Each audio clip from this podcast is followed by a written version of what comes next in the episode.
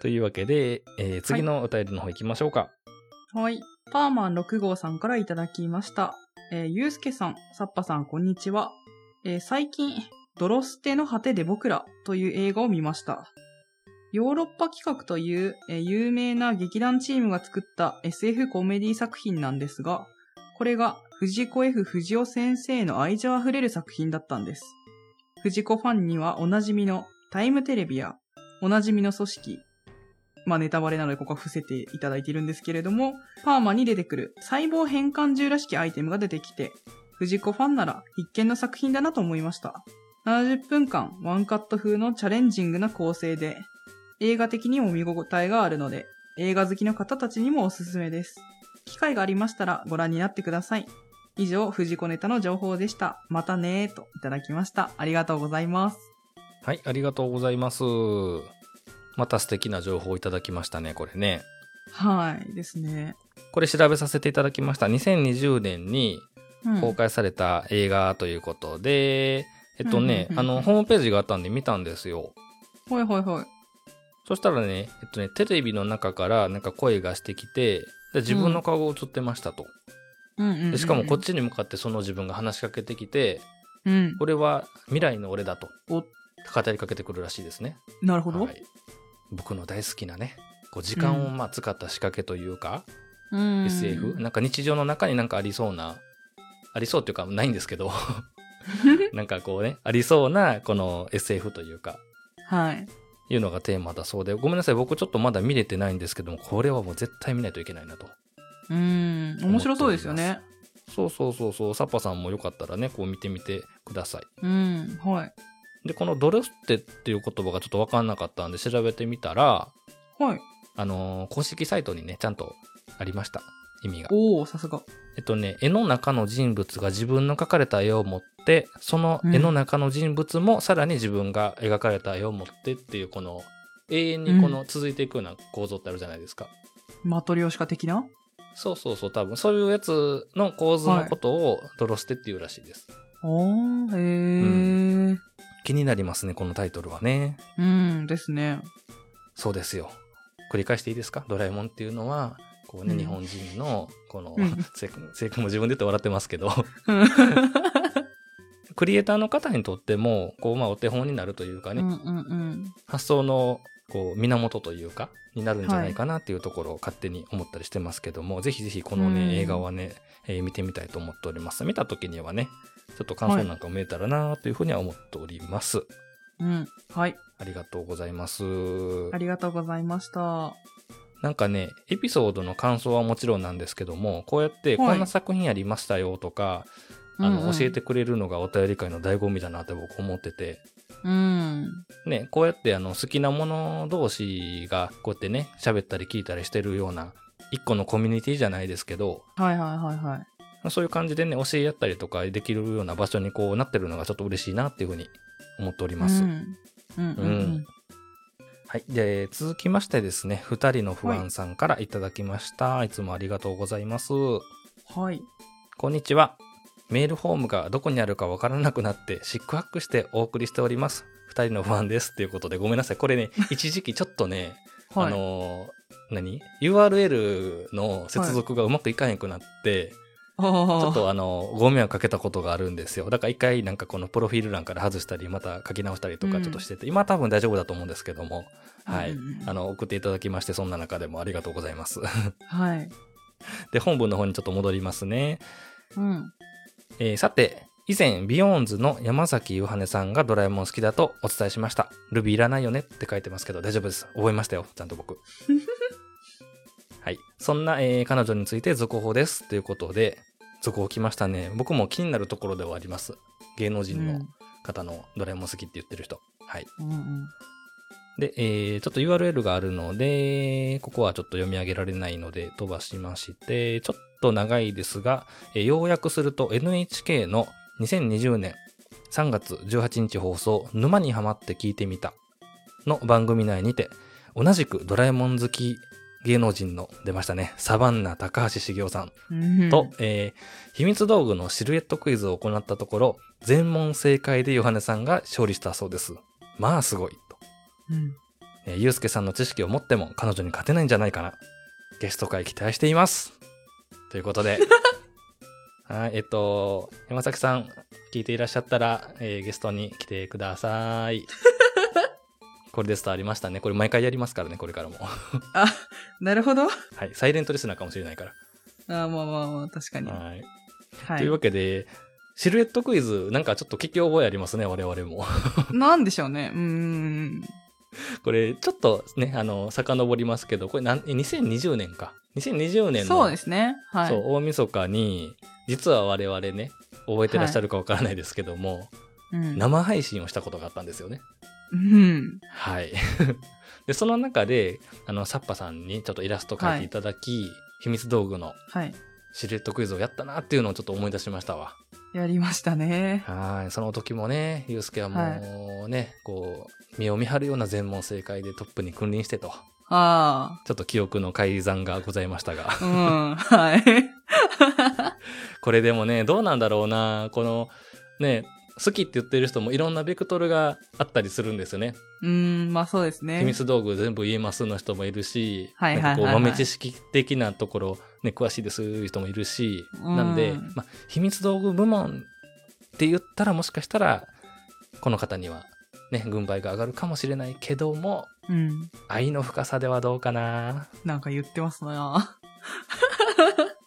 すいませんじゃあ、えっと、もう一個ねふた不安さんからはいただいてますのでそちらはサッパさんに読んでいただきましょうかねはい。こんにちは。二人の不安です。えー、どの作品というわけではなく、藤子作品を広く網羅しているお二人にお話ししていただきたいテーマはズバリ。太めのキャラクターです。はい高畑さんを筆頭に、ジャイアン、豚ゴリラ、のび太のパパ、ジャイアンの父ちゃん、えークラスメートの子など、魅力的な太めキャラクターがいっぱい出てきます。ぜひとも私の知っているキャラクターの深掘りや、私の知らないキャラクターの紹介などしていただけたら嬉しいです。ちなみに、のび太のパパやジャイアンの父ちゃんって何歳くらいなのかしら私より年下だったりするのかなといただいております。ありがとうございます。ありがとうございます太めのキャラクター来ましたよはい。はい、必ずいますからねあの、まあ、漫画に限らずいろんなほらキャラクターがずらって揃う時にはほらうん。主人公的なキャラがいたり、ねうんうんうんガールフレンド的な子がいたりちょっとチビの子がいたりとかの中うんはに、いはいはいこう体の大きな子っていうのは必ずいますのでねうん。まああのビジュアル的に掛け分けがしやすいっていうのは絶対あると思いますわやまあ、そうですね。やっぱりほら、一目見てほら特徴のあるキャラクターってこうキャラ付けしやすいじゃないですかうんうん。ね、書いてもらうようにねこの豚ゴリラとかジャイアンとかも本当にこのお友達グループの中で体大きい子担当みたいなところあるんではいはいはいはい。必ず確かに一作品に一人は必ずいるよなって感じはしますよねうん。この高畑さんを筆頭にっていうところが高畑さんファンの不安さんのこの お気持ちが伝わってきますよね、うーん。えっとそうですね僕じゃあこれのお便りをいただいて一人この人いいんじゃないかなっていうのを一あい人ま連したれてきたんですけどはいはい。おお。 えっとね、ドラえもん、のび太の銀河エクスプレスという作品がね、うん。映画紹介の中にも出てきたんですけども、まあ、いわゆうんうんる、うんまあ、銀河鉄道の夜的なね、はいはいはいはい。モチーフの作品、そこに出てくるね、ボームさんというキャラクターがおられましてね、はい。ボームさん。あの、大長編とか映画ドラえもんに出てくるゲストの中で、いわゆる、まあ、はい大人キャラクターなんですよ。うんうんうんうん。あの、子供たちと同じ目線で冒険する少年キャラクターとかも出てくるけど、時々ね、その、物語をリードしてくれる大人のキャラっていうのがいて、うん。そのポジションにいるのがこのボームさんなんです。はいはいはいはい。で、職業は新聞記者をしてはったんですけど、うん。またまたま急かと思って、この乗り合わせたミステリートレインで事件が起こって、みたいな。うんうんうんうん。あ終始あのドラえもんたちのそばにいて、まあ力強いというか、まあ大人としてね、うん頼れる存在でいてくれる安心のキャラクターなので、はいはいはい、はい。あのーいい人ですよ、ボームさん。はい。 うん、なるほど。はい。というわけで、あとね、もう一個ね、のび太のパパやジャイアンの父ちゃん何歳くらいっていうのがあったんですけども、うん。えっとね、ジャイアンの父ちゃん僕もわかんないんですよ。ただ、のび太のパパの年齢は僕知ってるんですけど、はい。サボさん、のび太のパパ、いくつぐらいだと思いますええでも子供がうん。 10歳とかですね。なわけじゃないですか。うんうん考えると、38ぐらいうん、おいいとこ来ましたね。おさすがサッいパいでさすん。かドラえもん愛深まってますね。 あ、うん、うん、はえっと、彼ですけども、い。はい。えっと、36歳とのことです。おー意外と意外とってか。感じはしますね。うんうんうん。これあのね、えっと、のび太のパパのはい。会社に行く時の定期券、電車のね、うん。が映るシーンがあって、そこに36歳って書いてあったっていうね。なるほどね。はい。 はいはいはいはい。あの、そこに出てくるだけなんですけども、意外と、あのーはいドラえもんのキャラクター的なことを解説してるところを見ると、バッチリ36っていうのは有名で、うんうんうん。あのキャラクターっていくつなんだろうって結構ほら、あのー話題に上がったりするじゃないですか。まあまあまあ、でま1コあ。マしか出てこなかったけど、まあ、そこがフィーチャーされてこう有名になったみたいな感じで、うん。はい、あの根拠としてはその定期券に36って書いてあったっていうのが答えでございます。うーん。はい僕今37歳なのではい。年下ですね。越しましたか、とうとう。そうですね越しましたねのび太のパパの年齢をうね。ん。ねこれねみんな聞いてくださってる皆さん年下でしたか年上でしたかはい。 はい。なんかねそう小学生から見た36、ね、6歳ってすっごい大人に見えたと思うんだけどうん。まあ自分がなってみると、うん、そうだなって感じはします。はい、続きましては、えーっと、映画を紹介していくシリーズをね、やった時にはいはいはいくださった感想なので、それぞれのね、感想いただいた方の思い出みたいなのも聞けるような、えーものが続きます。うん。はい、えーっと、ゆうすけさん、さっぱさん、こんにちは。椿ライドウです。と、ライドウさんいただきましたね。ありがとうございます。はいいえーいつも拝聴しています。映画ドラえもんについて話されているシリーズを聞いていますが、えーテレビ朝日版のドラえもんが始まったのが、小学2年生の新学期から。うん。で、のび太の恐竜が、小学3年生に上がる春休み。のび太の宇宙開拓史、これ2番目ですね。えーこれが、うんえー小学4年で、この辺が大体のび太と同い年でしたので、自分的にもピークでした。うんで、その後、えー大魔教、海底祈願城までは見ていた記憶はあるけども、魔界大冒険はうろ覚え。で、リトルスターウォーズは完全に見ていないですね。当時中学生なので一番ドラえもんから遠ざかっていたかもしれませんね。うんその後もずっと縁がなくて見ていなかったリトルスターウォーズが今がその時かなっていう気がしてきました。見たらまたメールします。それでは。といただきました。はい。ありがとうございまあす。りがとうございます。うねやっぱリメイクはね、ん。こういうのがあるからいいっすよね。うん。はい。。ね、今がその時かなって気がしてきました。ということなので、今がその時です。うん。まあ、ね、ぜひぜひやっぱね見に行ってください。まあそう思った時がその時ですから、やっぱ。そうそうそうそう、見たい時が一番うね、ん。あの、見時って言いますから。うん。ね、あのーこの感じで言うと、あのーはいリメイク前の分じゃなくてね新しい方から触れるっていう風なことになるかと思うんですけども、うんうん。まあ、これはね、ね、まあ、公開前なのでねどれぐらいこう変化があるのかないのか良くなってるのかもしかしたらはい元のが良かったなっていう出来になっちゃうのかこれは見に行かないと分かんないですけども、うんうんうん。まあ、リメイク作品っていうのはね見逃した方もそうですし今の世代のね、人たちに新しい作品としてお話を届けるっていう重要な役目もあるので。うんうんうん。こうやってね、あのー舞い戻ろうかなと思っていただけるような人が出てくるっていうのはありがたいことではあります。はい。はい。この作品も無事公開されたらね、僕らでもお話をする予定ですので、その時にはもう感想を大大大大大募集しますん で、見に行かれた方はね、よろしければ、あの、ご感想ください。はい。はい。ありがとうございます。ありがとうございました。はい。では続いて、サッパさんお願いします。はい。えー、まあこれもきっとケリーさんからだと思うんですけれども、えーこんばんは。えー海の王子です。あ、海のおじさんでしたか。はい。えー、雲の王国はコロコロで突然漫画からえー物語に変わったのは記憶に残っています。パラレル最遊記以来の出来事で、子供心に藤本先生大丈夫やばいのと心配になりました。えーその後、えードラえもんクラブという雑誌で保管され、漫画版は完成しました。えーその雑誌は、えーぜひ読まなくてはと思い購入しました。どの書店で買ったかははっきり覚えていますが、雑誌自体はどのような内、 どのような内容の雑誌だったかは覚えていません。えその後、改めててんこみ版を購入したためでしょう。すっかり忘れちゃっています。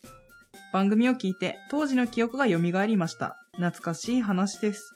ではまた、メールしますねといただきました。ありがとうございます。ありがとうございます、ケリーさん。はい。これね、あの、い逸話としては有名っちゃ有名なんですよ。雲の王国ね。途中で書けなくなってっていうのうんが。ただ、うんうんそれがね、どういう感じで当時連載されてたかっていうのは僕も気になったんですよ。うんうんうんうんで、も、しやと思って、僕あの、うん大全集ね、ドラえもんはの大全集、藤子不二雄大全集、これ基本的には掲載時のものをそのまま載せるっていうコンセプトなので、うん。これで読めるんじゃないかなと思って期待して買ったんですけども、うん。残念ながら載ってなかったんですよね。うーんはい。なの、で、このケリーさん書いていただいてるドラえもんクラブという雑誌、僕、あんまりこれの正体が分かってないんですけども、はい。何が書いてあったんだろうな気気にになります。ね。そうですね。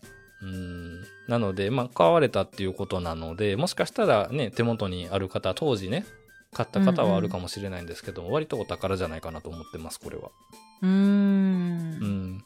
絵物語っていうことなんで、まあ、イラストにこの文字がこう、ザーって書いてあるみたいなものかなうんうんうんって、個人的には思ってるんですけども、うんいつかね、こういうちょっとレアなものというか、は手にい。入ったらいいなと思いながらまだ巡り合わずにいるゆうすけでございます。うん。ありがとうございます。はい、ありがとうございました。ははい、続きまして、えーこの方も初めていただきました。ゆうすけさん、さっぱさん、オンチャスん、グランパです。オンチャ ス。これオンチャス言ってみたかったんです、実は。 オンチャス。えードラえもん映画の振り返りで、ワンニャン時空伝のお話をされた時に、思い出して泣きそうになってしまいました。うん。よろしければもう少し、かっこあるいはしっかり、ワンニャン時空伝についてお話ししていただけないでしょうか。ゆうすけさんも好きだとおっしゃっておられたので、好きだったポイントなども教えていただけると嬉しいです。私は、ハチとのび太がお互いをお互いと認識した遊園地のシーンです。号泣。どうぞ、よろしくお願いいたします。ほいじゃあねといただきました。ありがとうございます、はいグランパさん。ありがとうございます。ワンニャン時空伝ですよ。ワンニャン時空伝ね。ねえ。好きなんです。うん。で、実際に、うんうんあの、いい映画だと思います。あの、紹介した通りね、25周年を締めくくるというか、はいはいはい、はい。大。山信代さんのドラえもんとしては最終作。うん。終わることがね、もう決まっている状態で、まあ、制作されて、まあ、声の吹き込みとかもね、されてっていうことで、うんうん、うん。ね、当時のスタッフさんからしても、特別な作品なんじゃないかなと思うんですけども、うん。いいんですよね、お話も。うん。サッパさんはね、実はここが世代だったっていうことが発覚いたしましたけども、ずいぶん前だと思うから、あんまりね、はっきりと覚えてるわけでは ないかと思いますが。そうなんですよね。そうなんですよね。このグランパさんがおっしゃってるね、遊園地のシーン、やっぱいいです。うんうんうん。うん。まあちょっと、あの、いずれ取り上げる予定はありますので、また気長に待っていただいて、うん。ま中身に触れすぎない程度にちょっとお話しすると、あ、はいはいはいはい。その、ハチという、まあ、犬のキャラクターが出てくるんですけども、彼が誰なのかっていうのは、うん一応謎ではあるんだけどやっぱり丁寧に作られてるんですよね子供たちがお話を見てると自然と分かるようになってるんですよ、うんうんうんうんうん。でもう最後にのび太が気がついた時にもうその時点ではもう見てる人は分かってるんですねうーん。だけどあそうだったんだっていう風に分かった瞬間のやっぱり感動っていうのはもう止められない、うー。うんんやっぱりね子供基本ねこのこんな大人が一生懸命語ってますけども基本的にはねその時代のその世代の子供に向けて作られてるっていうのが大前提なのではいはいはいあは。の作りのなんていうか丁寧さみたいなものはいうん。さすがあの長い歴史のあるドラえもんシリーズだなっていう感じはしますねうん。うーん一本ね映画を取り上げるっていうのはすごく楽しいことなんではい。まあちょっと気長に 待っといていただきましたらいずれ取り上げる予定にはしておりますありがとうございます、はい、ありがとうございます。あの全然リクエストねいつのタイミングでちょっと実現するかっていうのは、まあまあまあ、ごにょごにょって感じはするけども、こういう話が聞きたいっていうのは、 あの、どんどんどんどん、あの、募集しておりますのでね。はい、そうですね。僕がね、ネタをいつも用意してるんですけど、ネタ作りの大いなる助けにもなりますので、 うん。ぜひ、あの、みんなで盛り上げていきましょう。はい。では次、お願いいたします。はい。えー、と、はい。えー、パーマ6号さんからいただきました。えー、ゆうすけさん、さっぱさん、こんにちは。大長編シリーズ、お疲れ様でした。ありがとうご僕ざいのおました気に入りは、えー不思議博物館と、えー南極カチコチです。2回目の恐竜は殿堂入り。おうえさ、て、えそろそろ取り上げてほしいのが、えチンプイなんですが、どうでしょうはい。ドラえもんって国民的漫画になった分、批判的な意見も多かったと思うんです。そのドラえもんの批判的な部分を捉え直したのが、人類なんじゃないかと思うんです。猫型からネズミ型キャラへ、あえてパロディ色を強くしてみたり、ドラと同じ結婚問題から始めてみたり、え宇宙人との共同生活を家族がどう迎えるか捉え直しているのが、改めて読み返していると面白いです。人類が便利屋として存在するのではなく、友情関係を強調したりしているのも、この辺の意図があったのではと思います。こういった視点で人類を取り上げてみてはどうでしょうといただきました。ありがとうございます。はい、ありがとうございます。はい。大長編シリーズの振り返りをまた思い出すねぎらいのコメントありがとうございます。うん。あの、意外とあの僕が推してるね、不思議道具ミュージアムと、えー南極カチコチ大冒険のね、 あの好みが同じだったっていうのはなんか個人的には嬉しいですね。うん。はい。で、えっ、と、チンプイですか。はい。はい。チンプイ、サッパさんはどの程度わかります今の段階で。ゼロですけど。は ですですよね。ですい。よね。まあだからこそね、紹介のしがいがあるというもんですけども。まあまあまあまあね。うあのん、キャラクターの顔ぐらいはご存知いや、知らない。ああ、ですそねうかそうか。だとね、あの、すっごくね、ゼロから楽しめるのが本当に羨ましいほどです。おおなるほど。あのね、今までちょろっと震えてる内容で言うと、あの、藤子不二雄ランドっていうね、うん。 A 先生、F 先生の漫画だけがこう、週刊で刊行されてたっていう、あれの、はいはいはい。さらに巻末に連載してたっていう特殊な形式のおお話なんですけどもまあ、その事情を聞いてもわかるように、はい。かなり、あの、後年の作品ではあるんですよね。うんうんうんで主人公が、えっ、と、女の子。うん。はい。で、このチンプイっていうのが、えっ、と、マール星から来たうん。宇宙人なんですけども、うん。まあ、ネズミの形、ネズミの形というか、ネズミ型なんですよね。うん。どういう話かっていうと、あの、結婚問題って書いてるじゃないですか。はいはいはい。エリちゃんのところにやってきたのは、目的は、マール星の王子様が、うん。お妃様を探してますと。うん。そして、あなたが選ばれましたっていきなり言って、お妃様になってくださいっていうお話なんですよね。うん。うん。いやいやいや、私宇宙人のお嫁さんなんかならないわよと。うん。でそんなこと言わずにエリちゃんって言って、こはのいチンプイとか、他にあの、ワンダユーとかね、あの、うん犬の姿をしてるんですけども、まあ、愉快な。宇宙人たちがやってきて、あの手この手でこの、エリちゃんのことはエリ様エリ様って呼ぶんだけどね。うん。エリ様をご立派なお妃に仕立て上げるぞって言いながらおせっかいしてくるというそういう話なんです。うん。いろんな設定のそのギャグ漫画あったけど、はい。まあ割と変化球は変化球かなと。ほんで、あの、なんて言うんでしょうね。だいぶ後年に書かれてるっていうのもあって、物語はすごく洗練されてて面白いですよ。うん。まあこのチンプイに限った話ではないけど、結、局ほらあんまり知らないとオバキューであろうが、ドラえもんであろうが例えば「うんキテレツ大百科」とか、ほら「チンプイ」とかうん。でなんかほらキャラクター似たような感じで子供たちも似たようなメンツでうん。同じような話だよねみたいな感じになりがちじゃないですかでも細かく見るとちょっと違うんだうんようんみたいなところの違いなんかもちょっとねご紹介できたらなっていうふうには思いますねはいはいはいはい。はいはいはいはいあのまたまた言ってるそばからリクエストいただきましたのでこれも、はいあの大事にこのネタ帳の方に書き留めておこうと思います。うん。ね、言うてね、あの、シリーズまた映画シリーズ終わったばっかりなんで、このお便り会の後にさ、何を配信しようかと、うん。皆さん気になっておられると思います。うん。なんか前回と同じような締め方に行こうと思ってますけども、うん。まあ私もね、まだ知らないんでね。はい。えっと、決まっておりま せん。やっぱりなっていう顔されたけど。 うん、まあ、だろうなとは思いましたけども。そうなんですよ、あ作品数はね、山ほどあるのでね、うん。ちょっと次どれしよっかなーって今の考えてるのが、まあ決まってはないんですけども、まあ一番楽しい時間でもあるので、うん。はい。じゃあ次に一体何が飛び出すのかなっていうのをちょっと、こう、聞いていただいてる皆さんは、ちょっと期はい待しながら待っていただけたらと思います。あれが来るかな、これが来るかなみたういな。ん。どうやろうな。はいすごいまたいいように言ってますけども。 はい、というわけで、えっと、今回は、えっと、はい13通ですかね。はい、い。はい。ただいたお便りを紹介してまいりましたけども、はい。皆さんありがとうございます。あの、飽きずにお便り、どんどんいただけたらうんいいなと思っております。はい。なるべはくいためずにご紹介できるように努力しますの で。はい。あーじゃあ今回もね、もう情報がいっぱいのお便り会でしたけども、これにて終わろうと思います。ありがとうございました。ありがとうございました。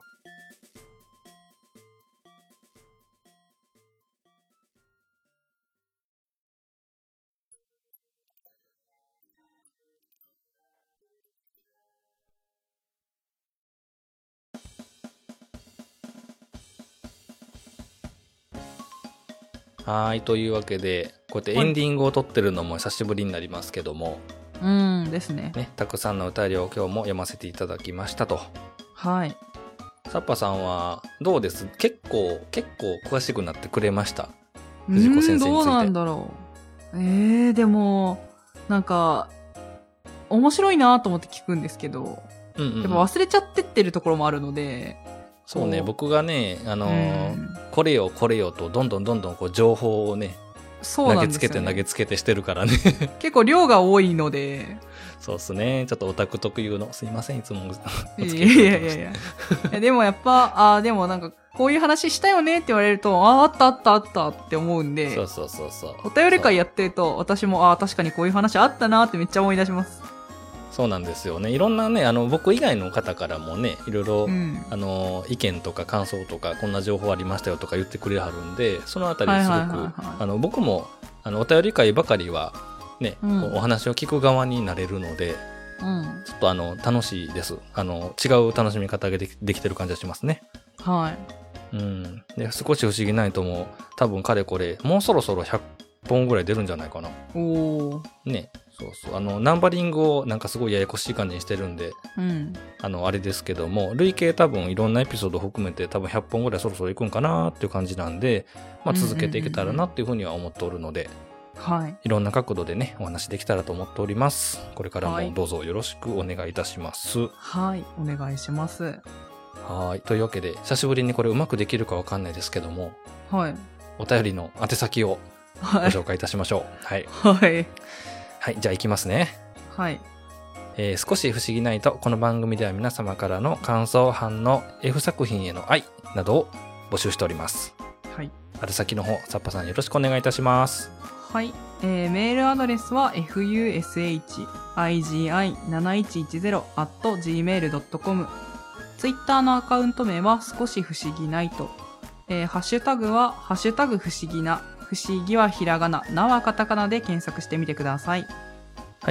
そしておた 間違えたよ、 えーお名前だけで送っていただけます、えーはいメールフォームの方もご用意しております、はい。少し不思議ナイトのエピソードの概要欄あるいは、えー、ツイッターの方やってますのでそちらの、えープロフィールのところにありますのでご活用ください はい。